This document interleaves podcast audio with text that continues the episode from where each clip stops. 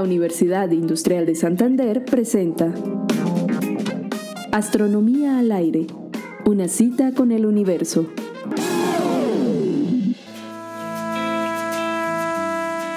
La relación que la sociedad en su conjunto mantiene con la ciencia es curiosa, por decirlo menos, por no decir que es ambigua, distorsionada, contradictoria o de abierta incomprensión. El ciudadano común suele tener una versión confusa de la ciencia, de cuáles son sus límites, de cómo evoluciona, de cuáles son sus fronteras. Y es paradójico porque una buena parte del alma de la sociedad contemporánea está fraguada por la ciencia y sus productos tecnológicos. Y es la sociedad, además, quien paga los costos de la ciencia. Es cierto que en general los científicos gozan de prestigio y los temas científicos son atractivos en redes y en medios. La ciencia es sexy.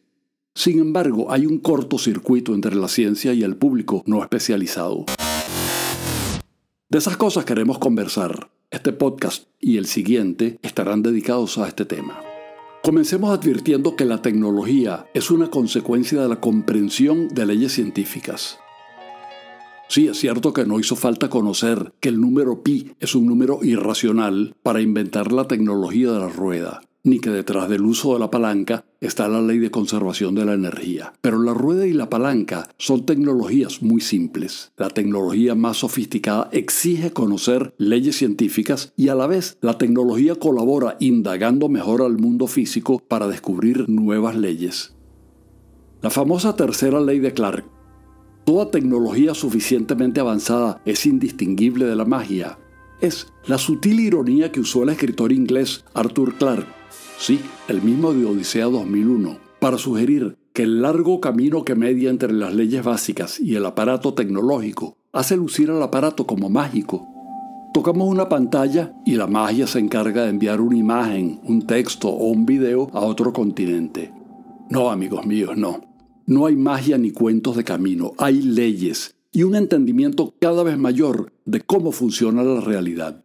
Si Newton no oía radio, es porque en su época la humanidad no había llegado aún a comprender los fenómenos electromagnéticos.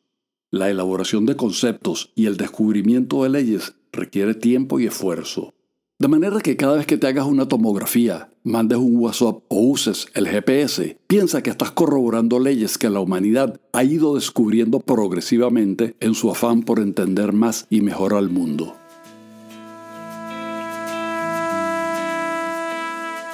Entonces, ¿por qué cuesta entender los vericuetos de la ciencia? O al menos tener una visión razonable de ella, así sea abuelo de pájaro. Entre muchas razones, una de ellas es el lenguaje. Y claro, el lenguaje de la ciencia es lenguaje especializado, muy especializado e inexpugnable. Pero esto no es exclusivo de la ciencia. También lo es el lenguaje de la economía, de la cardiología o de la crítica literaria, por ejemplo. Los códigos especializados son, por definición, incomprensibles para los no iniciados. En el caso de la física, existe el agravante de las matemáticas que inspiran un pavor cuando va más allá de la regla de tres. El escritor argentino Ernesto Sábato era físico antes de dedicarse a la literatura, y cuentan que un amigo le pidió que le explicara la relatividad. Sábato le habló de geodésicas nulas en una variedad riemanniana cuadridimensional con una métrica espaciotemporal localmente minkowskiana. ¡Ey, ey, ey! ¡Pará, pará! Que no entiendo nada. Sábato fue bajando el nivel y habló de trenes, relojes y rayos de luz y bajó más el nivel, hasta cuando el amigo le dijo, Ah, ahora sí entiendo. Sí, ahora sí entiendes, le ripostó el físico, pero eso que entiendes no es la relatividad.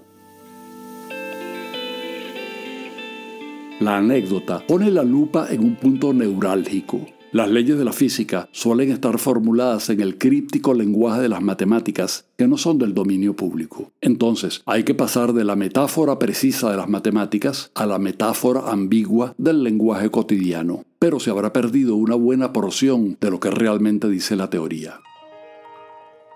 Por eso la divulgación de la ciencia es ingrata, porque pretende desde el inicio un imposible. Pero que este obstáculo no te impida el disfrute de la mirada científica de la realidad.